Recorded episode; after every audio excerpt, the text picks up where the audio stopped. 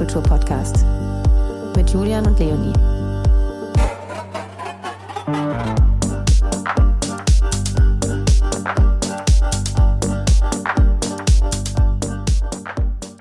Lieber Jan Noll, schön, dass du bei uns bist. Hallöchen. Jan Noll von der Siegessäule. Hallo. Hallo Hi. Jan. Guten Tag. Hallo Hi. Julian. Hi, hallo, hallo.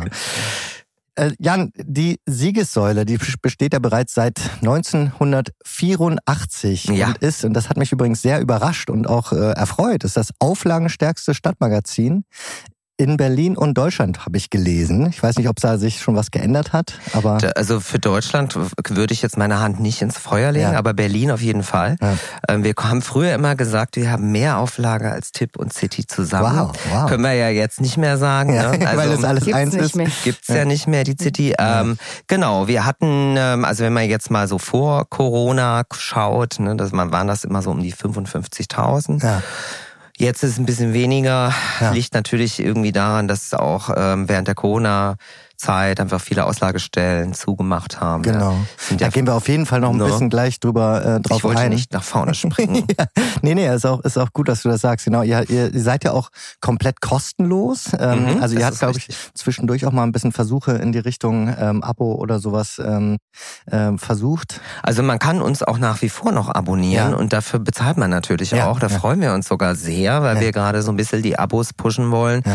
Ähm, fährt zwar alles wieder hoch, aber wir haben doch ganz schön Federn auch gelassen, muss man ganz ehrlich sagen. Wir sind ja ein anzeigenfinanziertes Blatt. Hm.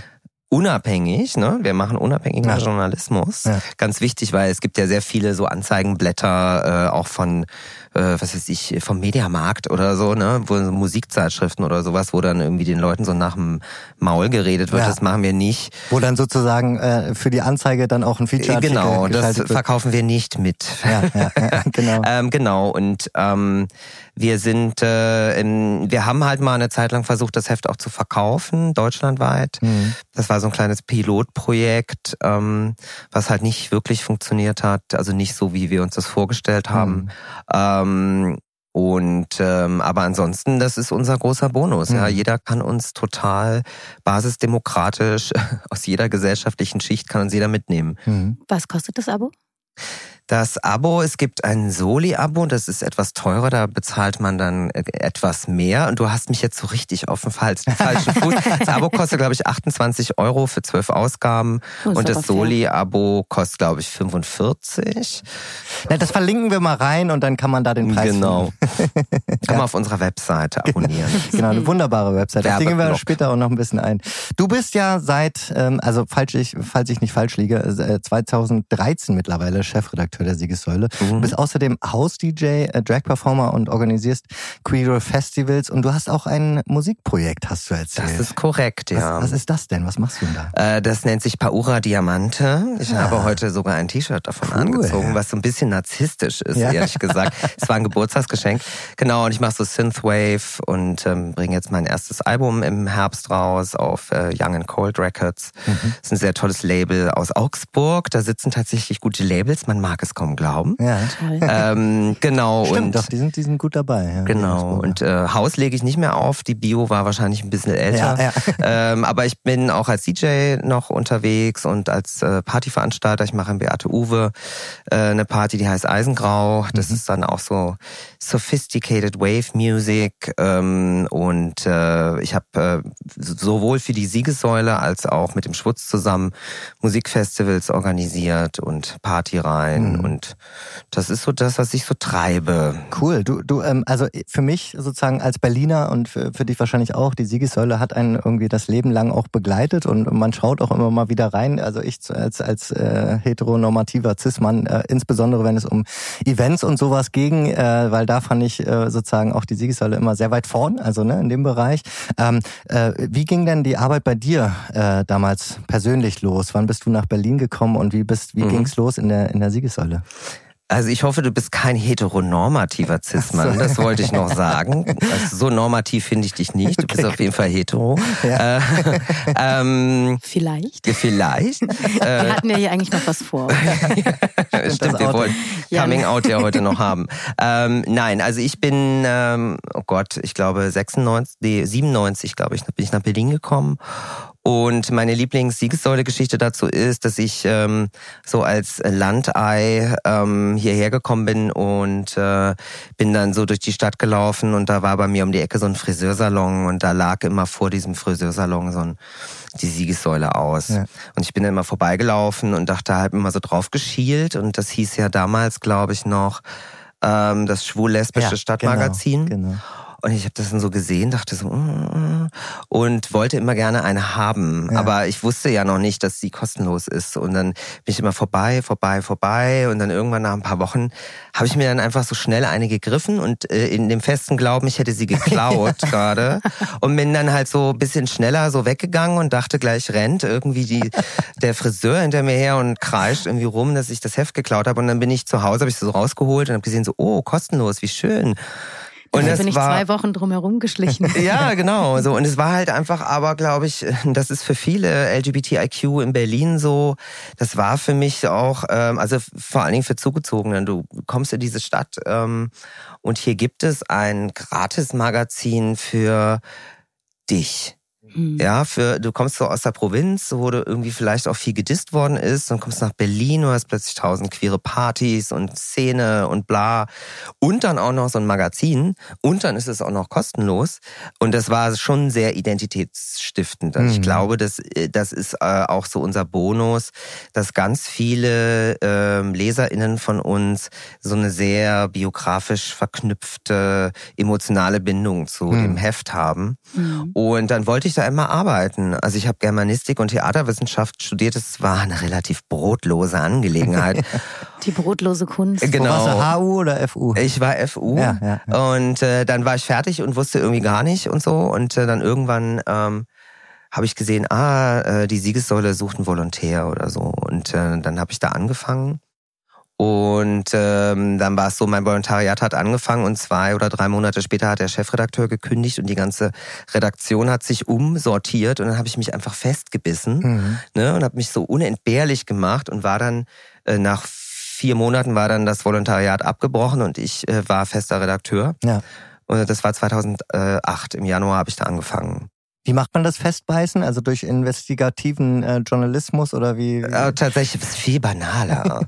nee, ich habe halt, äh, wir hatten irgendwie gerade auch eine neue Kulturredakteurin, die kannte sich überhaupt nicht mit Musik aus. Mhm. Und ich bin ja so ein Musiknerd und dann habe ich halt so den Musikteil übernommen und der neue Chefredakteur interessierte sich auch nicht so für Musik und dann war es schon so, ah, wir brauchen jetzt einen der irgendwie sich mit Musik auskennt und der auch viel ausgeht und dann so, ach, wir haben ja da diesen Volontär. Das kriege ich hin, hast du Ja, habe ich gesagt, mache ich.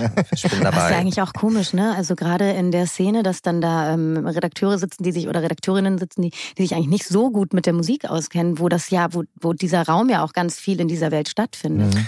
Ja, es geht. Also wir sind ja ähm, viel mehr als äh, also Musik ist natürlich äh, genauso wie Bühne, Film, äh, Buch etc. Wir haben ja klassische Kulturressorts mhm. bei uns. Und Musik ist einfach eins davon. Mhm. Und ähm, der Schwerpunkt liegt natürlich schon auf ähm, queerpolitischen, gesellschaftspolitischen, stadtpolitischen Themen. Mhm. Und äh, deswegen äh, konnte man sich da schon eine Musiknische graben. Und äh, wir haben dann äh, viele Leute, die wirklich eher sich auch für politischen Journalismus dann interessieren und ähm, diese Kultursachen ähm, ich glaube, es gibt immer so zwei Sorten von Leuten. Es gibt Leute, die sagen, die möchten unheimlich gerne äh, für uns arbeiten und dann möchten ich würde super gerne über einen Film schreiben oder mhm. über ein Buch schreiben. Und dann gibt es Leute, die sagen so, nee, ähm, ich, ich möchte mal bitte irgendwie äh, irgendwas Politisches machen. Mhm. Und ähm, deswegen ja, da sind wir eigentlich genau in der Frage. Mhm. Euer Slogan ist ja äh, We are Queer Berlin. Mhm. Ähm, was sind denn die Hauptthemen, die ihr behandelt? Wo wollt ihr Augenmerk drauf hin, hinlenken? Gerade auch mit dem Hinblick, dass es natürlich irgendwann auch mal anders war. Also gerade was du erzählt hast, die mhm. Geschichte ist so schön. Ne? Mhm. Ähm, du bist nach Berlin gekommen und dann hast du hier plötzlich so viel gefunden und dann hast du dieses Magazin gefunden und dann bist du da irgendwie mhm. wieder in so eine neue Welt eingetaucht. Mhm. Also ähm naja, also ich meine, das ist so ein bisschen das Spagat, was wir machen müssen. Wir sind ja, äh, wie ihr so schön anmoderiert habt, mhm. nicht nur irgendwie Berlins größte Stadtmagazin, sondern wir sind auch eigentlich die größte, wenn nicht gar die einzige äh, queere Publikation dieser Art in mhm. dieser Größenordnung in ganz Europa, mhm. würde ich sagen. Also der queere Medienmarkt ist ja genauso von der Printkrise äh, platt gemacht worden wie alles andere auch. Also die großen äh, Kaufmagazine, vor allen Dingen für schwule Männer, sind alle umgefallen wie die Fliegen. Mhm. Es gibt nur noch das äh, lesbische Magazin Elmec, was bei uns im Verlag auch erscheint. Ähm, ähm, ansonsten ist da nicht mehr so viel. Und ähm, es gibt dann in diesem Medienbereich primär auch, ähm, also es gibt dann halt Hefte für Schwule, schwule Cis-Männer und Hefte für Lesben. So queer, ähm, also auch queer nicht nur als Überbegriff für LGBTIQ, sondern auch als ähm, politischer Kampfbegriff, als, als Zugang zu Journalismus, ähm, als ähm, ähm, intersektioneller Ansatz. Also ähm, wie mache ich Journalismus, wie berichte ich über Dinge, wen lasse ich sprechen, wen bilde ich ab. Also diese ganze mh, mm, queerpolitische äh, Geschichte, die da so hintersteht, die ähm, die ist uns super wichtig und da sind wir, glaube ich, auch wirklich, sie haben ja auch wirklich ein Alleinstellungsmerkmal mhm. als Heft, um äh, worauf ich hinaus wollte, ist, also wir sind einerseits eben Stadtmagazin, ne, so, das müssen wir bedienen. Mhm. Wir sind aber auch LGBT, Leuchtfeuer, also so ein bisschen überregional möchte ich jetzt mal sagen. Ähm, und da sind ganz viele Leute, die halt sehr unterschiedliche ähm, Ansprüche, da sind wir noch Terminkalender. Mhm. Ähm, also manche Leute wollen einfach, Touristen kommen her, queere Touristen, die äh, von der Siegessäule gehört haben, die wollen halt wissen, wo kann ich hingehen, das müssen wir irgendwie abdecken. Dann müssen wir ähm, schauen, dass wir aktuelle queerpolitische Debatten mhm. ins Heft bringen und müssen auch internationale Themen machen, die einfach wichtig sind. Mhm. Also sei es äh, Ukraine oder äh, so, weißt du, also oder was in Polen abgeht. Ähm, das ist natürlich dann Ungarn. nicht mehr stadtmagazinig. Mhm. Ne? Und dann hast du auch, müssen wir auch so Sachen machen wie, hey, die Olfa hat zu, ähm, was ist da los? Also das ist so vielfältig. Ähm, manchmal so ein bisschen. Schwierig, dem allen gerecht zu werden, richtig? Also wie geht ihr damit um? Wie macht ihr das, dass ihr, also gerade auch in diesen, in dieser schwierigen, sage ich mal, Sprache, die man ja auch finden muss, mhm. ob man jetzt darüber spricht, mhm. ob man darüber schreibt, das ist, äh, stelle ich mir schwer vor. Also ähm, ich glaube, dass die größte Herausforderung neben dieser Herausforderung, in welchem Mengenverhältnis so Stadtmagazin zu internationalen Themen steht, ist auch eher so, ähm, alle Menschen innerhalb der LGBTIQ-Community so zu repräsentieren. So, mhm. ähm, also ähm, nicht nur den Fokus eben auf schwule weiße Cis-Männer zu legen, sondern eben zu schauen, was, was machen lesbische Frauen, ähm, was machen eben Personen, die nicht cis sind ähm, und ähm, aber auch, äh, wie gesagt, so ähm, das Ganze mit einem intersektionellen Ansatz dahingehend, dass wir eben auch schauen, was, äh, was sind die Bedürfnisse anderer marginalisierter Gruppen. Mhm. Also wir machen viel zum Rassismus oder Islamfeindlichkeit, mhm. Antisemitismus jetzt viel in letzter Zeit. Ähm, und ähm, ja, also, das ist so ein, wir hatten gerade erst in der Redaktion so eine Standarddiskussion. Ähm, wir sind es bei der Siegessäule auch gewohnt, dass eigentlich immer jemand sich beschwert, das Heft ist zu so ja, oder ja. zu so. Also die Schwulen sagen, das Heft, äh, da sind ja nur noch Lesben und Transpersonen. Ja. Äh, die Lesben sagen, das ist ja nur für Schwule. Ja. Und es ist immer zu wenig. Die Leute aus Kreuzberg sagen, es ist zu Schöneberg. Die Schöneberger sagen, es ist zu Kreuzberg. ja. Muss man mitleben. Irgendjemand meckert immer. Man kann, es, nicht, man kann es nicht einrechnen machen. Klar. ähm, gerade wenn es abgedruckt ist. Das kann man immer wieder schön nachlesen. Das kann man immer wieder schön. Obwohl, ehrlich gesagt, die äh, Website, wir haben ja auch eine ziemlich gute Webseite ähm, ist natürlich so, ähm, sagen wir mal, ich will jetzt nicht Shitstorm sagen, aber kommentaraffiner. ne? ja, ja, ja. Also die, die also Leser, Leserbriefe, äh, Leserinnenbriefe bekommen wir eigentlich äh, kaum noch. Mhm. Schreibt mal jemand eine Mail, regt sich auf, aber äh, natürlich passiert viel von diesen Feedback-Schleifen natürlich ganz klar, klar mit. Mhm. Ich persönlich habe jetzt gerade so das Gefühl gehabt, innerhalb der letzten zweieinhalb Jahre, ähm, korrigiert mich gerne, ich weiß nicht, wie es dir geht, Julian, aber mhm. ich hatte so das Gefühl, dass gerade in den letzten zweieinhalb Jahren auch in der Sprache da nochmal sehr, sehr viel passiert ist mhm. ähm, ähm, auf, die, auf diesen Ebenen. Also quasi das queeres Leben und Diversität jetzt noch viel, viel präsenter wird und auch, ähm, also das ist raus aus dieser gesellschaftlichen Nische und eher so in die Mitte von Debatten und Gesellschaftsunternehmenspolitik, also dass da viel mehr drüber gesprochen wird und dass sich da total total was entwickelt hat. Ähm, Hast du das Gefühl, dass das auch passiert ist aus dieser Pandemie heraus, dass die Leute einfach mehr Zeit hatten, sich äh, anders damit auseinanderzusetzen oder dass es jetzt einfach auch immer, immer wichtiger und an die Oberfläche gerückt ist, dass das einfach ein Thema ist, was besprochen werden muss und dass da jetzt quasi der Raum da war? Also äh, da, äh, deine Wahrnehmung, mein, die, meine Wahrnehmung deckt sich mit dir, mhm. aber unabhängig von der Pandemie. Mhm. Also, ähm, aber man muss, glaube ich, so ein bisschen differenzieren. Also du hast ja zum Beispiel einmal äh, Unternehmenspolitik genannt. Mhm. Das ist natürlich eine andere Debatte als zum Beispiel diese Sprachdebatte. Also ja. äh, unternehmenspolitisch ja, ähm, ist es schon so, dass äh, diese doch relativ alte Pinkwashing-Debatte, die es schon seit mhm. Jahren gibt, ähm, in Bezug auf Unternehmen, ähm, die ähm, hat schon jetzt nochmal eine neue, naja, Schärfe klingt dann gleich so, als wäre irgendwer Dimension. zickig oder ja. so. Aber ähm, da wird nochmal genauer hingeguckt. Mhm. Also tatsächlich ein Bekannter von mir ähm, fragte mich neulich, der arbeitet äh, in der Promotion für eine große Fastfood-Kette. Mhm. Und äh, der fragte mich dann irgendwie so, ja, hast du eine Idee, was wir für, für, für, für, für den Pride machen können? Mhm. Und ehrlich gesagt, wenn ich das höre, wird's mir schon übel. Ja, ja. Mhm. Ähm, es gab vor Jahren mal den Pride Whopper, nur mal so, mhm. äh, das war zwar ein anderes Unternehmen, von dem ich jetzt spreche, aber es gab einen Pride Whopper, wo ich dachte, who the fuck cares, ob ihr jetzt ein Pride-Brötchen verkauft. Es ist völlig egal. Was macht ihr denn für die LGBTIQ-Community? Ja, ja. Wie sieht denn eure Unternehmenspolitik aus? Ja, Wie habt ihr eine ähm, LGBTIQ-MitarbeiterInnengruppe? Mhm. Ähm, und ähm, dann habe ich zu diesem Bekannten gesagt, da habe ich auch gesagt, hier Alter, also wenn ihr irgendwas zum Pride machen wollt, irgendeine Kampagne, irgendwas, ohne ein Andocken an, wir verkaufen jetzt äh, LGBTIQ mhm. Fast Food und ein Euro davon geht an queere Geflüchtete aus der Ukraine. Mhm. Ja, also, äh, oder queere Nothilfe Ukraine oder whatever, ja. Also, das, das ist das Gute. Diese Pinkwashing-Debatte bei Unternehmen ist mittlerweile so weit gediehen, dass die Unternehmen nicht mehr so leicht durchkommen mit ja. ihrem ja. Bullshit, ne. Und die Sprachdebatte, weiß ich nicht, ob wir das Fass aufmachen, können wir gerne aufmachen. Äh, ich glaube, da hat, äh, da, da, das ist einfach ähm, in den letzten Jahren tatsächlich im Hetero-Mainstream doch sehr stark ins Bewusstsein ja. gerückt und wird ja dann schnell auch so ähm, so ein bisschen fehlinterpretiert als uh äh, Sprechverbote ja, oder ja. das das oder unsere die Sprache und was passiert mit unserer Sprache und so. Ähm, da sind wir natürlich, ist ja klar, das meine ich auch nicht irgendwie herablassend, aber natürlich sind wir in diesen Debatten schon ein paar Jahre länger mhm. drin. Ja, klar. Für uns ist das irgendwie normal, dass wir eben Sachen gendern, mhm. ähm, was äh, in der deutschen Sprache nicht immer leicht ist. Es mhm. liest sich oft echt beschissen.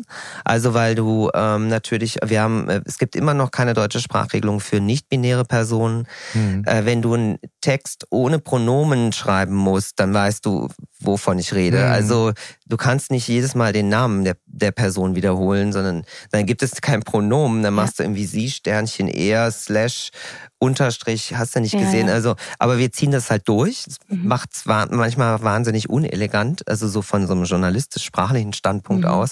Aber es finde ich super wichtig. Ähm, genauso dass wir irgendwie schwarz äh, groß schreiben, weiß kursiv setzen, ähm, also lauter mhm. solche ähm, solche Sprachdetails, die irgendwie zu einer möglichst äh, diskriminierungsfreien Sprache führen. Die ja auch komplett im Flux ist, ne? Also das ist ja sozusagen genau. nichts. Da gibt's ja, also natürlich gibt's richtig und, und falsch, aber dennoch entwickelt sich's weiter und es ist wichtig, dass alle da mitmachen. Und ich glaube, mhm. das ist halt so genau, die, die das ist das Aussage. Schwierige aber auch, ne? Ja. Dass man da tatsächlich, da denke ich immer auch so ein bisschen an die Frauenquote, das war ja auch lange so eine Debatte. Wir müssen jetzt diese Quote durchdrücken, weil das, also es braucht diese Quote, um einfach irgendwann da eine Normalität reinzubringen. Ich weiß nicht, wie, wie, wie du das siehst. Das ist ja im Endeffekt eine ähnliche, ähm, ein hm. ähnliches Thema. Du meinst, ich, dass so dieses Sprachding so durchgedrückt wird? Oder? Naja, nee, ich meine jetzt generell auch, wenn es jetzt um Beispiel beim Booking, ich, das kriege ich mhm. ja selber mit, wenn ich äh, als DJ gebucht werde, dann mhm. gibt's immer im Zweifel von, von der Bookerin oder dem Booker noch die Anfrage, kennst du noch jemanden aus dem Bereich Queer, Flinter, wie auch immer. Ne? Ja, klar. Und das mhm. ist, ich finde das gut, dass mhm. da auch nachgefragt wird. Ähm, und gleichzeitig ähm, weiß ich dann immer gar nicht so ganz genau, ich bin selber in etlichen Telegram-Gruppen beispielsweise, mhm. ne, wo man sich auch austauscht. Und das finde ich total gut und total wichtig, dass sich da Frauen, Flinter, Lesben, queere Personen äh, miteinander treffen und versuchen da irgendwie zu unterstützen. Und gleichzeitig habe ich den Eindruck, dass es also gerade für den Bereich Booking, dass die sich da gerade sehr, sehr schwer tun, dass das, dass das wirklich gut funktioniert. Wie siehst du ja, das? ich, ich meine, es ist halt wirklich tatsächlich irgendwie super, super schwierig, ähm, weil man ja auch niemanden so zum Token machen will. Mhm. Ja, also genau. das ist ja so das Problem, das gilt ja auch ähm, für äh, Menschen of Color. Also das natürlich auch im Booking, Mhm. wenn, wenn, wenn die Leute, also wenn es möglichst divers sein soll, ist natürlich irgendwie die Frage, welche, welche Identitäten sind repräsentiert, aber auch irgendwie haben wir ähm, POC-Personen dabei. äh, genau, also welche, ähm, welche, ähm, welche Leute sollen auf unserer Party sichtbar werden? Und ähm, und das ist ein schmaler Grad zwischen ähm, zwischen sozusagen Leute so zu Token degradieren, indem man sagt, okay, wir brauchen jetzt aber noch eine Flinter-Person.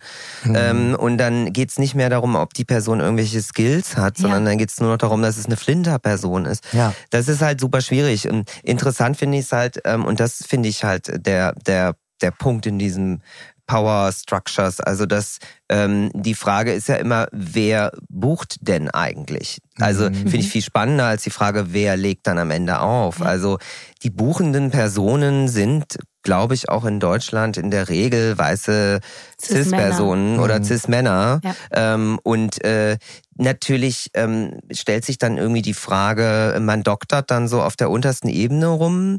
Dabei sind die Leute, die Power haben, ja, die die die, die Macht haben, dich zu buchen oder nicht zu buchen, sind dann halt doch wieder die Cis-Dudes, Ja. weißt du, so wo du so denkst, so, ja, vielleicht sollte man mal lieber die in diesem Booking-Bereich irgendwie eine Diversität herstellen und Genau. jetzt nicht irgendwie so krampfhaft nach der nächsten äh, Flinter-DJ suchen. Ja, ja.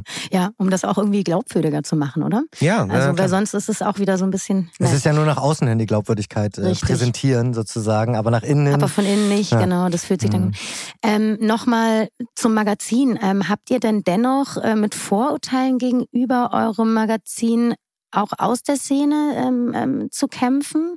Gibt's da, gibt's da Stimmen, die euch auch äh, scharf kritisieren? Ja, klar. also ich meine, also Erzähl ich, uns alles. Ja, ich glaube, Siegessäule ist äh, polarisiert, äh, auch, glaube ich, aufgrund der Tatsache, ähm, das, was ich eingangs erzählt habe, nämlich, dass, äh, dass ganz viele Leute so ein emotionalisiertes Verhältnis Ja. zu diesem Heft haben. Ganz viele Ein sehr persönliches. ja, so ein meine Siegessäule oder irgendwie für das, was, was habt ihr aus unserer Siegessäule gemacht? Also das ist schon mehr als einfach nur ein Heft, also ne, seit 84 aus der linken Schwulenbewegung heraus entstanden, ganz fest verwurzelt in, in dieser Stadt. Hm. Äh, es gibt so viele Leute, äh, die heute irgendwie weit über 60 sind, die, die mal da gearbeitet haben, Mhm. die es mitgegründet haben. Und natürlich gucken die alle ganz streng drauf. Und natürlich äh, passt denen dann oft auch was nicht. Mhm. Und ähm, auch diesen Spagat wieder hinzukriegen. Wir haben sehr alte LeserInnen, ähm, alte Bewegungsschwestern.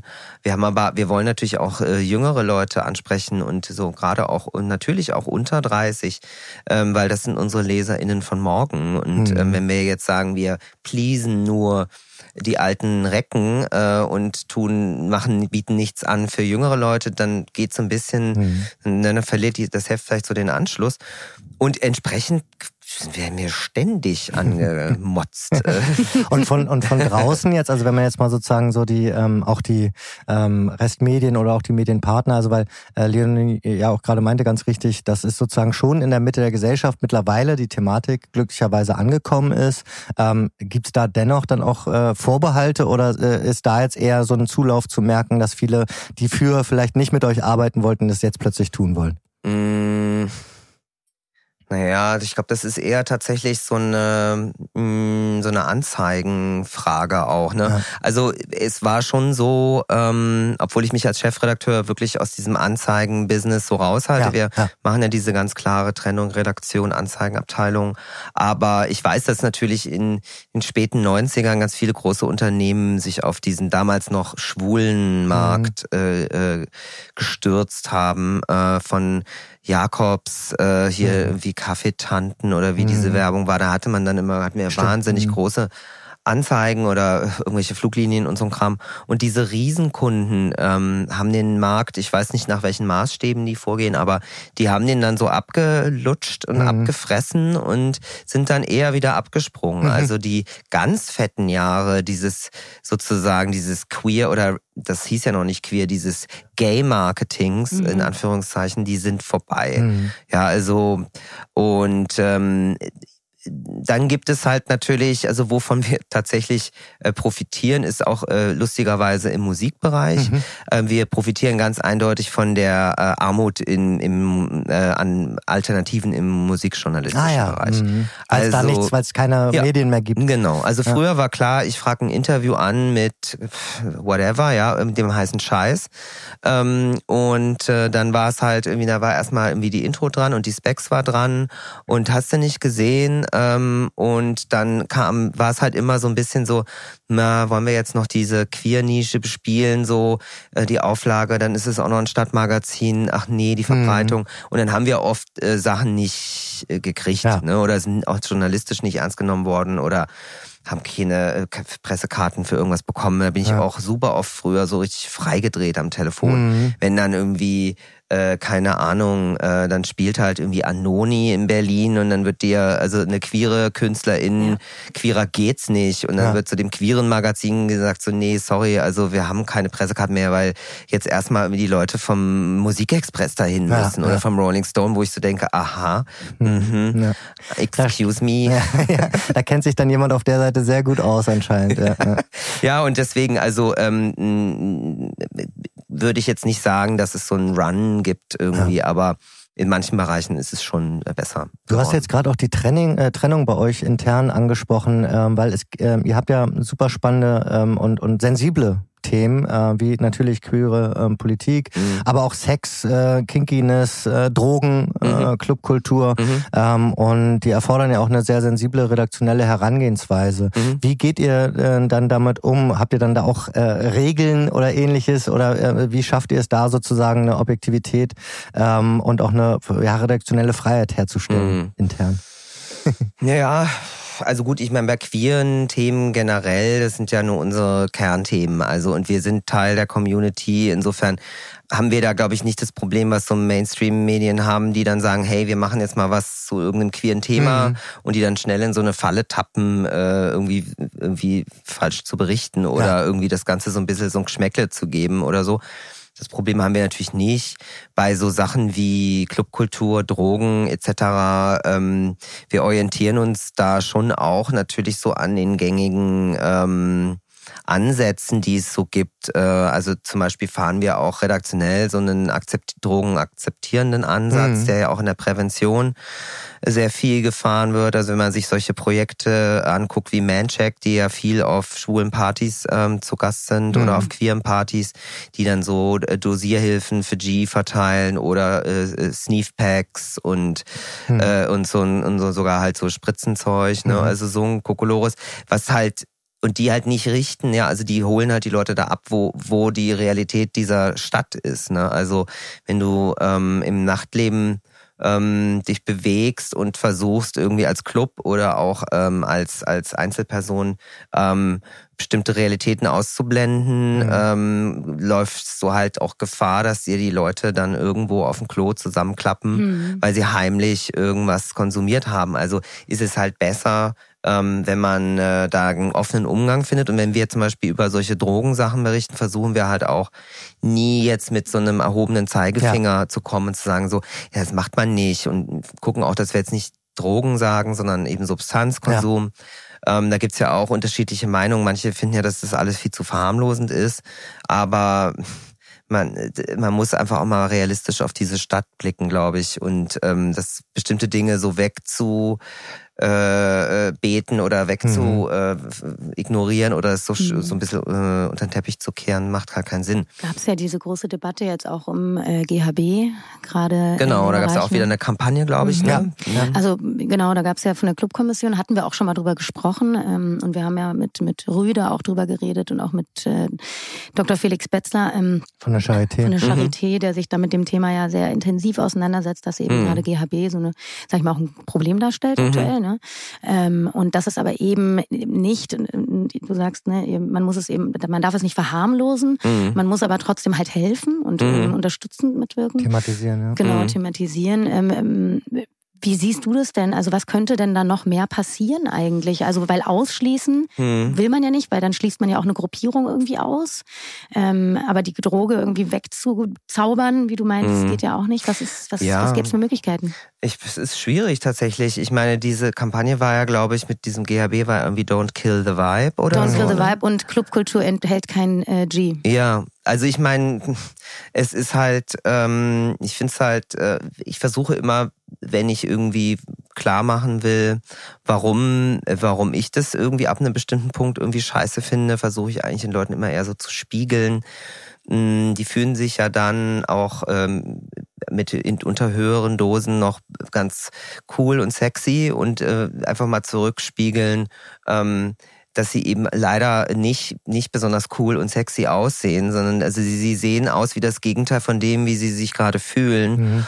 Aber als Magazin wollt ihr da jetzt keine, also nicht unbedingt Standpunkte oder Meinungen vertreten, sondern eher äh, abbilden. Ja, wir, wir disku also wir diskutieren das schon so. Also ich, es gibt ja auch eben dann, man kann ja auch mal einen Kommentar veröffentlichen. Ja. Wir hatten einen Kommentar, äh, wo jemand ähm, über einen größeren Club in dieser Stadt mhm. geschrieben hat und halt auch geschrieben hat, ähm, dass, äh, dass das, ähm, das Ausgehen für ihn ähm, keinen Sinn mehr macht äh, unter diesen Umständen, wenn mhm. ähm, da nur noch äh, verstrahlte, also er bezieht sich halt explizit auf G ja. Äh, so und dann kann man schon mal sagen, das ist für mich nicht drin, das ist halt ein Kommentar. Wenn ja. wir jetzt irgendwie das ganze Reportage angehen, sprechen wir natürlich nicht nur mit ähm, äh, UserInnen, sondern eben auch mit Präventionsprojekten. Es gibt ja tolle Projekte in der Stadt, die sich eben damit auseinandersetzen auf eine super sensible Art. Ähm, und äh, dann kann man so die Dinge mal so verhandeln. Mhm. So, mhm. ähm, Ihr habt ja auch eine, ähm, haben wir jetzt schon auch ein bisschen drüber gesprochen, aber eine wirklich tolle Website, wo ich nochmal sagen muss, gelungen, äh, ist ja gar nicht so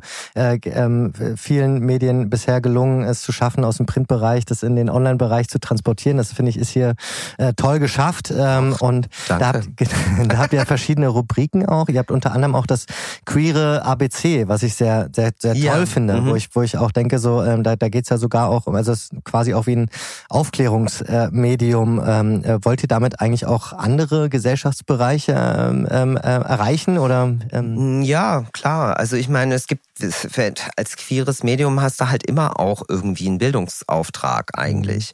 Also und gerade wenn es nicht so viele Medien gibt in dieser Form und ähm, da kommt wieder dieses dieser Free Access ins Spiel. Also dadurch, dass wir als Magazin kostenlos sind und eine Webseite haben wir auch keine Paywall oder so, ähm, kann ja jeder zugreifen, der irgendwie sich für queeren Content interessiert. Und äh, wir haben auch eine große heterosexuelle hm. ähm, Leserinnenschaft oder so. Also weil äh, natürlich äh, überhaupt keine, es besteht ja keinerlei Barriere zwischen dir und unserem Content. Ja.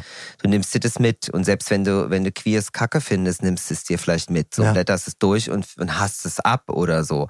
Ähm, und wir haben aber halt dann die Möglichkeit natürlich, von der Community, nicht nur für die Community, sondern auch für alle anderen, also queeren Content zu produzieren, die Leute aufzuklären, ja, also irgendwie so so Basics irgendwie auch klar zu machen und so ein Dossier, ähm, gerade bei der sich immer weiter ausdifferenzierenden ähm, Community, ähm, hm. ist das schon wichtig. Ähm, und wenn Leute dann halt mal googeln, so was ist jetzt irgendwie äh, pansexuell oder was ist inter, ja. ähm, ist es mir lieber, die landen bei uns ja. und wir sagen dann, äh, ne, wo dann vielleicht auch wirklich Interpersonen selber sprechen können oder so, anstatt dass sie halt irgendwo äh, landen. Ich ertappe mich da auch selber immer wieder dabei, ne, dass ich einfach gewisse Begrifflichkeiten ja. noch nicht so sehr verinnerlicht habe. Mhm. Und ähm, dann, man will es ja gebrauchen, man will es aber richtig gebrauchen, man will, man will sich richtig ausdrücken, weil man natürlich sonst auch Gruppen auf, auf, die, auf den Schlips tritt. Das möchte ja. man nicht. Mhm. Und ähm, ich finde das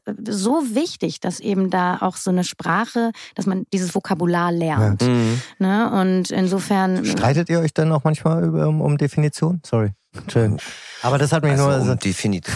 ja, naja. Also natürlich, wir, wir, wir haben viel, also vor, vor, vor zwei Jahren oder ich weiß gar nicht, wie lange das her ist, ging es dann viel drum. Wir hatten früher LGBT LGBTI-Sternchen-Community. Ja. Und wir haben jetzt erst vor, vielleicht sogar erst vor einem Jahr LGBTIQ draus gemacht, haben natürlich lange drüber äh, diskutiert, wie viele Buchstaben wollen wir da reinnehmen in das Konstrukt, irgendwie brauchen wir das Q, ähm, brauchen wir es nicht, ähm, weil ähm, im Grunde genommen queer ja auch eher teilweise eine politische mhm. Haltung auch sich da manifestiert, in den anderen Buchstaben eher nicht. Mhm. Also ähm, da wird sich viel gestritten ähm, und wir sind auch selber in einem ständigen Lernprozess. Also ähm. Ich habe das mitbekommen, auch in dieser einen Gruppe, in der ich bin, auf Telegram, ähm, wo sich halt ganz viele KünstlerInnen treffen ähm, und Künstler. Ähm, und und äh, da ging es dann auch darum, äh, nennt man es heißt es jetzt Flinter oder Finter? Und das habe ich nicht, also ich hab, bin den gesamten Verlauf nochmal durchgegangen und ich habe es nicht verstanden, mhm. ehrlicherweise. Naja, Wo also, war da der Knackpunkt? Also äh, es hieß auch sogar, am Anfang hieß es sogar FLTI, ja. dann hieß es Flint und dann hieß es Flintar. Ähm, und dann gibt es tatsächlich noch Leute, die Finta bevorzugen. Ja. Also Flinter ist ja Frauen, Lesben, Inter, warte mal, Fl Frauen, Lesben, Inter, nicht-binäre, Transpersonen und dann Sternchen, genau. Mhm. Genau. Also das geht im Grunde genommen darum, alle zu bezeichnen, äh, die keine Cis-Männer sind. Ne? Ja. Also äh, Schutzräume zu schaffen für Weiblichkeiten oder zumindestens für Leute, die sich abseits des binären Geschlechtersystems bewegen ähm, oder eben definitiv keine Cis-Männer sind. So, weil die ja mhm. natürlich im Patriarchat und so in der, wie die Gesellschaft aufgebaut ist, leider mhm. sehr oft die sind, von denen so Stress ausgeht, um es jetzt mal Probleme so zu formulieren. Und so, deswegen haben halt sozusagen, früher gab es Frauenräume äh, oder äh, Lesbenräume mhm. und äh, queere, ähm, gerade jüngere Generationen gestalten diese Räume eben anders. Da, mh, mm, es werden halt verschiedene Identitäten noch mehr inkludiert und deswegen kommt dieses, diese Flinter-Konstruktion zusammen. Finta würde ja bedeuten, dass sozusagen lesbisch, lesbische Frauen. Ja. Genau. Ja, du, also diese Debatte bei lesbischen Frauen auch um das Wort lesbisch ist ähm, ist äh, äh, super, also für mich als schwulen Cis-Mann auch äh, echt interessant, das mit äh, mhm. anzusehen. Mit dem mit dieser Debatte haben wir sehr viel zu tun. Mhm. Es gibt sehr viele Frauen, lesbische Frauen, die das Wort Lesbe oder lesbisch für sich eher ablehnen. Mhm. Die sagen, ich bin eine queere Frau oder ich bin eine Dyke oder mhm. ähm, weil mit dem Wort Lesbe viele sowas äh, sowas altbackenes mhm. assoziieren. Ähm, und ähm, dann sagen sie, nee, damit möchte ich mich nicht identifizieren. Ähm, und schwule Männer, trotz aller queer-feministischen Ausdifferenzierung, ähm, die ja auch an Schwulen nicht vorbeigibt, ich kenne super viele queer-feministische Schwule, ähm, trotzdem hat, glaube ich, haben die haben weniger schwule Männer ein Problem damit äh, zu sagen so ich label, label mich jetzt trotzdem als mhm. schwul. Mhm. So, es gibt auch die Identität des schwulen Mannes ist ganz klar umrissen. So und ich glaube, das ist auch so ein Patriarchatsding, dass sozusagen äh, diese diese männlich männliche Identität irgendwie ist so äh, dann doch auch durch die ganze Macht, die sie hat. Auch als schwuler Mann hast du immer noch mehr ja. Ressourcen als eine lesbische Frau meistens. Ja. Ähm, also sind auch schwule Nutznießer des Patriarchats und haben entsprechend so ein bisschen ihre Identität ist gefestigter, äh, reicher, äh, also im Sinne von monetär, ne? Also ist mehr mhm. Kohle da ähm, und ähm, ist alles so ein bisschen platzhirschiger mhm. ähm, und ich glaube bei lesbischen äh, Frauen, ähm, dass dass die sozusagen mehr mit mit dieser mit Identitäten ringen mhm. ähm, und aber auch offener sind, die ihre Räume auch eher öffnen als schwule Männer. Mhm. Ähm, Mhm. Ähm, da hat auch viel damit zu tun, dass, äh, dass, sie, dass, dass sie eben halt nicht so empowered werden auch. Ja, ja. Mhm, ja mhm. spannend. Jan, ähm, zu, ich gehe nochmal zurück zu eurem Magazin, beziehungsweise ich gehe nochmal zurück auch generell zu Berlin. Ähm, Queer Berlin, sagt man ja auch, ähm, ist ja ein ganz zentraler Bestandteil, ist natürlich Berlin.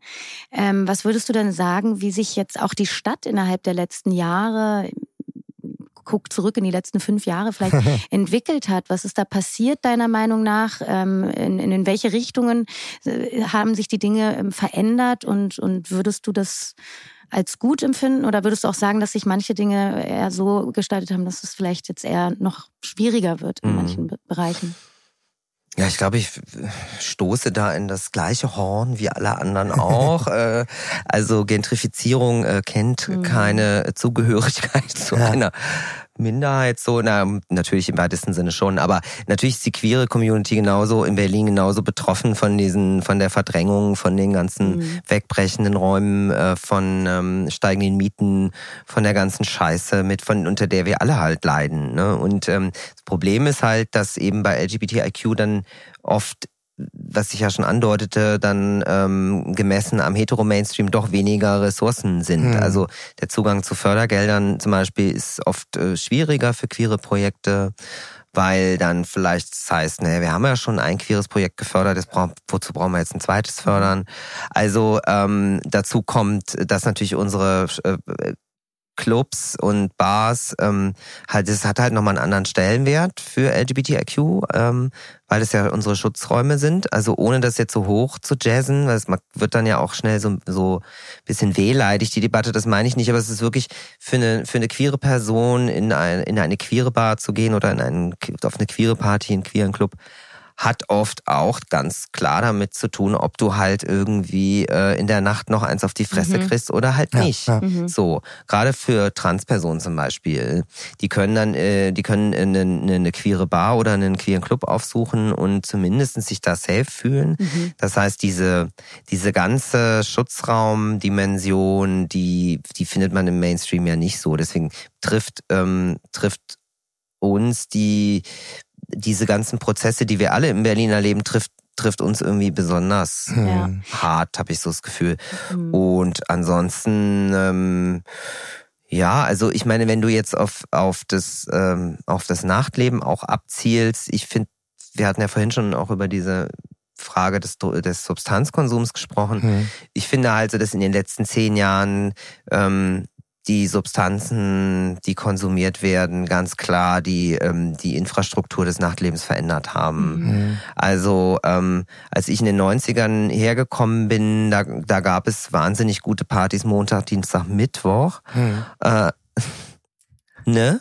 Wo man halt einfach so, äh, was weiß ich, im Ackerkeller, da ist man halt dahin, hat irgendwie ein paar Bier getrunken und hat ein bisschen rumgetanzt, ja. so Indie-Mucke. Ja. Und heute ist halt, na, die Leute fangen halt dann Donnerstag bei Chantal an ja. ähm, und gehen dann so ins Wochenende und sind dann bis Montag früh im Berghain. Da ist natürlich Montag bis Mittwoch Totentanz. So. Ähm, und da, das hat dazu geführt, irgendwie, ähm, dass halt eben auch ähm, die Partys, äh, also in den 90ern gab es ja mal so eine Phase mit so Großraumpartys, so Riesenpartys. Ja, ja. Das war dann weg. Dann war es wieder alles so kleinteilig, so viele kleine queere Clubs und so. Und jetzt wird's wieder so langsam immer, es gibt diese Riesenpartys mhm. irgendwie so äh, Buttons oder Cocktail d'Amore, mhm. also wo die Leute sich dann da stundenlang anstellen und dann aber auch das ganze Wochenende da sind. Mhm. Äh, früher die Homopathik und ja. äh, das ist schon wieder so monopolartig. Deswegen finde ich das Nachtleben in Berlin gerade ziemlich öde, ehrlich mhm. gesagt. Es gibt auch wahnsinnig viele äh, Kollektive aktuell, ne? Also die auch immer wieder eigene kleinere Sachen machen, was ich eigentlich ganz schön finde. Mhm was ich davon mitbekomme. Mm. Das muss ich ja auch ganz mm. ehrlich dazu sagen. Ich habe da ein, ein, kleineres Kollektiv, eine Liberation Army zum Beispiel. Ich, die kennst du wahrscheinlich genau. auch. Die machen auch mm. ganz schöne Sachen. Da im Untertage haben die da eine Veranstaltung gemacht. Also, ne, aber trotz alledem äh, spannend, wie sich das entwickelt. Also quasi, dass es sich aufbläst, dann wieder zersplittert, dann wieder mm. größer wird. Ist es denn generell so, dass du sagen würdest, dass es jetzt in, der letzten, in den letzten Jahren eher so zu so einem aggressiveren, sage ich mal, ähm, ähm, äh, Ausgehverhalten äh, gekommen ist oder auch so einem aggressiveren Konsumverhalten und dass sich dadurch dann auch so diese ja, dass sich das mhm. auch dadurch verändert hat? Aggressiv, ähm, weiß ich gar nicht. Also ich finde so der Gap ist, äh, finde ich ganz spannend, äh, der sich so auftut. Also das Konsumverhalten denke ich schon, dass es in bestimmten äh, Szenen, Communities, ich will es auch bitte nicht über einen Kamm scheren, aber es gibt schon ähm, Bereiche im Nachtleben, wo das schon ziemlich ausufert. Mhm. Ähm, gleichzeitig erlebst du also in queeren Kontexten, ich kann jetzt vor allen Dingen ja. fürs queere Nachtleben sprechen, erlebst du so eine extreme Politisierung des Part des, der, Party des Partys äh, Partylebens ähm, also als große Party in Erscheinung zu treten, ohne ein politisches Konzept, ohne mit einer klaren politischen Agenda oder vielleicht sogar ähm, ähm, ohne dass du ähm, Geld äh, sammelst für irgendwelche NGOs mhm. oder sowas, ist super schwierig. Also mhm. die äh, und da finde ich, das finde ich halt dann extrem spannend. Also auf der einen Seite äh,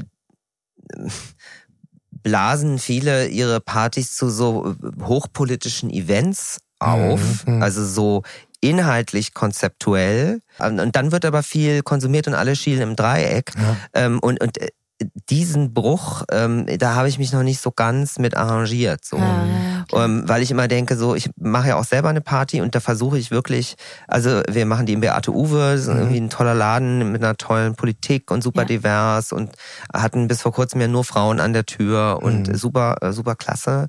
Ähm, also man, man, man, es gibt dann da so, einen, so einen gewissen Konsens auch, was, was, was da, was da geht und was da nicht geht und was nicht Wie okay heißt die Partyreihe? Äh, Eisengrau. Ah ja, ja genau. Hm. Und ähm, äh, gleichzeitig äh, haben wir, versuchen wir aber zu vermeiden, ähm, dem, dem Ganzen so eine, ähm, das so überzupolitisieren, sondern es geht schon darum, es soll ein Raum sein, wo die Leute sich unabhängig äh, von aktuellen politischen Debatten äh, Spaß dürfen. haben können. Mhm. Äh, natürlich, wie gesagt, auf der Basis, äh, dass sie bestimmte Dinge respektieren. So ist generell irgendwie gerade auf, auf allen Ebenen, habe ich das Gefühl, auch schwierig. Auch jetzt gerade, wir kommen aus der, pa wir kommen aus der Pandemie, wir befinden uns nach wie vor in der Pandemie. Ne? Mhm. Aber ähm, auch dadurch ist natürlich ein großer Teil des Nachtlebens über Jahre, äh, zweieinhalb Jahre, ähm, komplett lahmgelegt mhm. worden. Gerade auch der Safe Space mhm. für, ähm, für queer, ähm, feministische, antirassistische Partys natürlich ist mhm. erstmal, sage ich mal, gestorben. Ähm, wie habt ihr denn da als Magazin auch unterstützend mitgewirkt? Also wie habt ihr versucht, da in der Zeit auch die Menschen mit zu unterstützen, ähm, da vielleicht auch mit einzuwirken? Gerade so der psychologische Aspekt spielte da ja auch eine große Rolle. Was konntet ihr da, was konntet ihr da machen? Ähm, tatsächlich ähm, äh, mussten wir selber äh, ja. ums Überleben kämpfen. Mhm. Also ähm, uns war halt wichtig, dass die Siegessäule durch die äh, durch die harten Monate der Pandemie, wir sind durchgängig jeden Monat erschienen. Wir sind aber ein anzeigenfinanziertes Heft. Das heißt, wir leben sozusagen von dem Geld, was der Kulturbetrieb bei uns, äh, natürlich mhm. haben wir auch mhm. noch äh, Anzeigenkunden aus anderen Bereichen, aber natürlich brauchen wir Anzeigen auch von, äh, von Theatern, von Opernhäusern, natürlich auch von Clubs und mhm. Bars und bla. Ne? Mhm. Und das war ja der Bereich, ja, äh, wo es so richtig ja. gekracht hat. So. Und weil du fragst, was haben wir gemacht, um, um sozusagen den Kulturbetrieb zu supporten? Wir, ja. da wir, konntet ihr überhaupt was machen? Wir, wir konnten halt ähm, weiter erscheinen. Mhm. Ja. Das war tatsächlich das, wo wir halt auch gesagt, wir haben auch überlegt, so setzen wir halt mal aus ja. vielleicht. So, nee, das machen wir jetzt nicht. Also wir versuchen irgendwie, wir haben super viel damals irgendwie über darüber berichtet, wie es den, wie es den, wie es den Läden, wie es den Theatern geht, wie es den Clubs geht. Wir haben äh, was weiß ich, zum Beispiel über das Schwutz, wir haben irgendwie ganz oft darüber berichtet, was im Schwutz äh, ist und ähm, mhm. wie die sich durch die Krise bringen oder whatever, das BKA-Theater, diese ganzen ähm, community-nahen Player. Ähm, wir konnten einfach nur versuchen, da dann, dann äh, ein Schlaglicht auf diese Bedürfnisse der Leute zu werfen mhm. und saßen aber am Ende halt natürlich wirklich alle im selben Boot. Ja. Mhm. Du hast ja auch gerade gesagt, also erstens, ähm, das sind ja, glaube ich, auch dann eure Kulturpartner sozusagen, was ich auch ganz schön finde. Ne? Die ähm, kannst du auch vielleicht gleich nochmal äh, erklären, wie das mhm. dazu kommt. Und, ähm, und dann hattest du auch die, die Printkrise erwähnt, die ja eh schon sozusagen es unglaublich schwer gemacht hat, ähm, heutzutage als Printmagazin zu überleben, aber dann natürlich auch noch, wenn äh, mit der Pandemie sozusagen auch Inhalte wegfallen, ne? als Stadtmagazin, wenn die Stadt quasi nicht mehr existiert. Ähm, da, da muss ich sagen, Chapeau, dass man dann sozusagen es schafft, äh, dann äh, weiterhin zu, ähm, äh, zu erscheinen. Und ähm, sind wir denn jetzt, an welchem Punkt seid ihr denn jetzt gerade? Ist denn jetzt gerade wieder so alles wie früher oder wie? das glauben immer alle. äh, nein, also natürlich ist nicht alles wie früher. Ähm, wir haben ähm, völlig klar, dass wir einfach unter den Nachwirkungen der ganzen Geschichte leiden. Also mhm. weil wenn jetzt nach äh, keine Ahnung, nach Monaten irgendwelche Kulturbetriebe wieder hochfahren, dann haben die nicht sofort wieder das gleiche Anzeigenbudget hm. wie vorher. Und dann sagen die halt, da müssen wir irgendwo sparen, dann schalten wir jetzt halt keine Anzeige in der Siegessäule. Hm. Also ich, ich, wir, wir sind ganz fantastisch da durchmanövriert und ich bin auch super stolz auf uns und so. Wir haben auch niemanden entlassen müssen und mhm. solche Geschichten. Ähm, die Geschäftsleitung hat das echt toll gemacht, aber ähm, es wäre es, es wäre auch wirklich gelogen zu sagen, dass dass wir nicht irgendwie echt noch zu kämpfen haben. Ja, ja. Klar, wir schaffen das und wir kommen da auch durch und man merkt jetzt auch so ganz langsam ähm, aber es braucht noch ein bisschen. Ne? Also kann man da das Beste, was man eigentlich dann tun kann, um euch zu unterstützen, ist ein, ist ein Abo oder was gibt es da noch so für Möglichkeiten? Ach, ja, das ist vielfältig. Nein, man kann uns natürlich abonnieren, man ja. kann uns auch spenden ja. auf unserer Webseite. Teure ähm, Anzeigen schalten. Man kann teure Anzeigen schalten und so Anzeigen sind gar nicht so teuer. das musste ich jetzt sagen. Nein, nee, nee, also unsere Anzeigenpreise sind natürlich jetzt irgendwie auch nicht over the top. Also wenn was so in, in, in Tageszeitungen äh, äh, vor, also was da so aufgerufen wird. Mhm. Ne, man, man schafft das auch irgendwie da eine Anzeige zu buchen, ohne irgendwie sich zu ruinieren. Ja. Klar, ähm, man, wenn man irgendwie ein Unternehmen ist oder so, äh, eine Anzeige buchen ist immer gut. Ja. Ähm, ansonsten, ähm, ja, so viel kann man eigentlich gar nicht machen. Ja. Und ihr macht aber trotzdem sehr viel. Also ja. neben dem, dass ihr jetzt euch über die Pandemie über Wasser gehalten habt, um wahrscheinlich dann einfach auch eurer Community da was zurückzugeben, weil die muss ich, glaube ich, jetzt auch noch ein bisschen berappeln, schätze ich mal, so nach der ganzen Zeit. Das ist ja jetzt noch nicht überstanden. Ähm, man, man fährt so ein bisschen auf Sicht, habe ich den Eindruck. Mhm, nach wie ähm, vor. Mhm. Ja, nach wie vor. Und gerade diese Community. Ähm, und, und ihr unterstützt aktuell auch äh, queere äh, Geflüchtete aus der Ukraine. Ähm, wie, wie, wie seid ihr, wie habt ihr euch damit auseinandergesetzt mhm. und ähm, ja, wie ist, wie ist da die Situation gerade? Kannst du dazu mhm. was sagen? Also ähm, ich glaube, es ist ein bisschen hochgegriffen zu sagen, wir unterstützen. Ja. Mhm. Äh, es hat sich kurz, ähm, äh, kurz nach Kriegsbeginn relativ schnell ein deutschlandweites Bündnis von sehr wichtigen ähm, Community-Playern ergeben, also AIDS-Hilfen, äh, hier in Berlin die Schwulenberatung und noch andere Organisationen äh, aus ganz Deutschland haben sich zusammengeschlossen zur queeren Nothilfe Ukraine. Mhm. Ähm, das ist tatsächlich in dieser Form relativ einmalig, dass das so schnell und so, ne, dass sich da so schnell die Leute mobilisiert haben. Also auch zusammengeschlossen haben wahrscheinlich. Ja, ja, was ja. super, sonst ist das ja, ja immer sehr schwierig ja. und so. Ähm, und wir haben halt ähm, versucht, äh, wenn man überlegt, ähm, wenn wir jetzt äh, bisschen was äh, dazu beitragen wollen, äh, Spenden zu akquirieren, ähm, dann wollen wir unsere Botschaft nicht so aus differenzieren. Es gibt natürlich ganz viele Projekte, die Geld brauchen, die sich auch für ähm, queere Menschen aus der Ukraine ähm, einsetzen, die aber jetzt nicht unter diesem Regenschirm der queeren Nothilfe sind und hm. dann eben keine Gelder bekommen.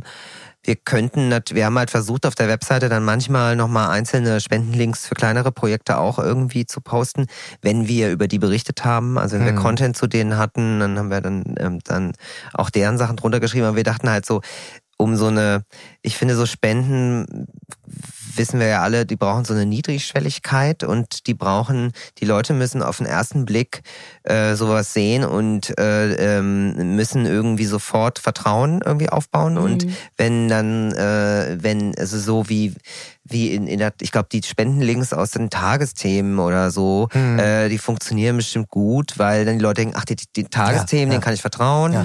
Äh, da muss ich nicht selber mich anstrengen und checken, was da machen wird auch alles stimmen bei denen. Wird alles stimmen. Und so ein bisschen ist das halt, da haben wir ja dann auch gesagt, ähm, wir vertrauen, wir, die Player, die da involviert sind, das sind vertrauenswürdige Player. Also wie, wie gesagt, hier in Berlin AIDS-Hilfe, Schwulenberatung, auch Quartierer, äh, dieser ähm, Verein für russisch äh, äh, sprechende Queers, mhm. Ist auch mit drin, obwohl die zum Beispiel nicht, nicht äh, direkt von den Geldern profitieren, die akquirieren selber noch äh, Spenden. Mhm. Lange Rede, kurzer Sinn, wir haben uns dann einfach hinter diese queere Nothilfe gestellt und haben halt immer dann versucht, ähm, in unserem Ukraine-Content ähm, dann so diese Spendenadresse zu pushen. Das zu pushen, mhm. ja. Genau. Und informationstechnisch, also es, es gibt sehr viele, sehr paradoxe Geschichten natürlich. Also ähm, es gibt ja, ähm, ich weiß gar nicht, ob ich da jetzt so auf dem neuesten Stand bin. Ich denke aber schon, also ähm, männliche Personen dürfen ja die Ukraine mhm. nicht verlassen. Mhm dann kannst du dir überlegen, was du machst, wenn ah, okay. du eine Transfrau bist und in deinen Dokumenten aber dein Geschlecht noch nicht geändert hm. wurde. Mhm. Das Heftig. heißt, dann wirst du teilweise dort äh, festgehalten. Ne? Mhm. Also du bist eigentlich eine, also du bist halt eine, eine identifizierst dich als Frau oder du mhm. lebst vielleicht auch schon seit längerem als äh, Transfrau äh, oder in, in, als als Frau in der Gesellschaft ähm, und dann äh, hast du aber im Pass deinen Personenstand noch nicht ändern können und dann ähm, war es das halt. So. Mhm. Und ähm, dann gibt es halt auch echt, wir haben tatsächlich ein Interview gehabt neulich äh, mit einer, es gibt eine, das ist eine Gruppierung oder so eine, nennen sich selbst NGO, die heißen Ukraine Pride. Die haben früher so Raves organisiert und ähm, haben halt auch natürlich so politische Aktionen gemacht, aber es war so ein bisschen so, was weiß ich, keine Ahnung, so ein bisschen about blank mäßig, wo mhm. so Politik und Party sich auch wieder verbunden hat. Und die ähm, haben sich dann ähm, sozusagen der Armee angeschlossen. Ähm, da gibt es, äh, es gibt in der ukrainischen Armee so eine LGBTI Legion, Echt, sorry, ja? ich weiß nicht, wie man das nennt, so ein Bataillon ja. oder ja. sowas. Und äh, die haben sich dem angeschlossen und die haben dann auf ihrer Uniform irgendwie so ein Einhorn drauf und kämpfen jetzt und auf dem Instagram-Account posieren die halt dann so mit Maschinengewehren und Regenbogenfahnen. Verrückt. Wahnsinn. Wurde, und da wurde, wurde ja halt also wo du merkst, dass natürlich auch unser, unsere Wahrnehmung und unser Vokabular, äh, mhm. dass wir in, in einer, also in, in Friedenszeiten, in einer pazifistisch geprägten Gesellschaft zumindestens, ne, also in Deutschland natürlich nach dem Zweiten Weltkrieg gibt es ja so eine Grundhaltung zu so einem halbwegs einen Konsens zu Fragen von Nationalismus oder auch von Krieg, so ne. Und wenn dann plötzlich äh, so dieser äh, in dem Interview haben wir das gemerkt, dass natürlich ein so ein ähm, die Sprache von Menschen, die im Krieg sind, verändert sich. Mhm. Also die, die, die, die hauen so nationalistische Sachen mhm. raus, vielleicht mhm. auch um sich zu empowern, so. Ja, wahrscheinlich. Ähm, wo wir so denken, so, Ah, oh, krass. Stopp. Irgendwie so, mhm. das kann man, das können wir nicht drucken oder das, äh, das oder so, ja, oder also auch in so Kampfesmetaphorik. Mhm.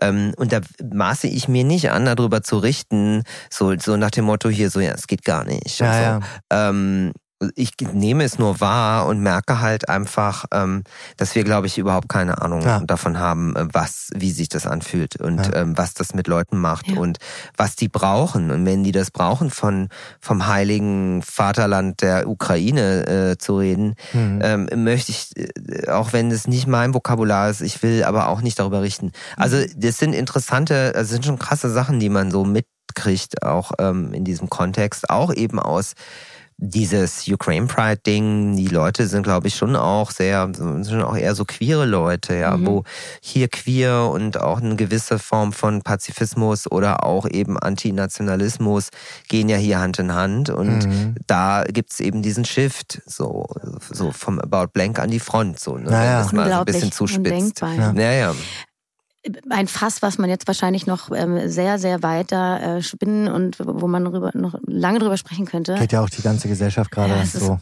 Wirklich ja. un unglaublich mhm. und gleichzeitig weiß man, wie, wie, du gerade auch meintest, man weiß, man da will nicht richten über nichts und weiß auch mhm. viel, viel zu wenig, als dass man sich in irgendetwas hineinfühlen könnte, sondern man ist eher nur Beobachter quasi. Mhm. Ähm, ja, dennoch wunderbar, dass ihr ähm, auch da so viel unterstützt ja. und äh, mit eurem Magazin da wirklich wahrscheinlich ganz viele Personen abholt und, und ihnen da auch diesen Raum eröffnet und diesen Safe Space auch gehalten habt in der Zeit, wo er eben nicht da war. Danke dafür. Ja, Vielen Dank auch für deine Zeit. Jetzt ja. ist die Zeit ja schon wieder so ähm, ähm so schnell rumgegangen. Ja, aber Jan, wann, wann spielst du denn das? Ja. Wann sieht man dich denn das nächste Mal irgendwo? Wann, wann ist denn die nächste Party im Beate Uwe? Ich habe da ja selber letztens auch gespielt, also nicht auf eurer Party, aber auf einer toll. anderen Party. Ähm, und ich mag den Club auch sehr gerne, obwohl ich mit dem Mixer so ein bisschen Probleme habe. Ja, der ist so oldschool, ne? Das, der, ist, der ist ganz äh, klingt aber ganz gut. Der klingt toll, der ist aber glaube ich eher für Vinyl. Das lege ich ja nicht auf. Ja, ja, man. Aber ähm, es ist auf jeden Fall, ähm, ja, wo spielt ihr ich denn habe, Ich habe ehrlich gesagt, in puncto Self-Promotion hätte ich mich besser noch mehr vorbereiten sollen. Eigentlich findet unsere, vor Corona haben wir alle drei Monate stattgefunden. Wir waren jetzt gerade Ende April. Ja. Äh, wir sind immer freitags. Wir waren, glaube ich, am 20. April oder wann das war hieße also in drei Monaten. Wir haben mit dem Beate Uwe noch keinen festen Termin ausgemacht, aber Mai, Juni, Juli, also wahrscheinlich im Juli. Ja. Na, wir packen die Links Mist. alle rein und da kann so man euch ja folgen. Wir werden darauf hinweisen, das ja. machen wir ja auch, dass wir immer wieder auf schöne Partyreihen, Veranstaltungen, genau. ähm, Happenings hinweisen. Ja. Wir halten so uns gegenseitig auf dem Laufenden, würde ich sagen. Ganz genau. Ja, unbedingt. Jan, vielen, vielen Dank. Ähm, Danke. Und bis hoffentlich Gerne. sehr, sehr bald. Ja, bestimmt. Schönen Abend. Gleich euch auch. Tschüss. Tschüss.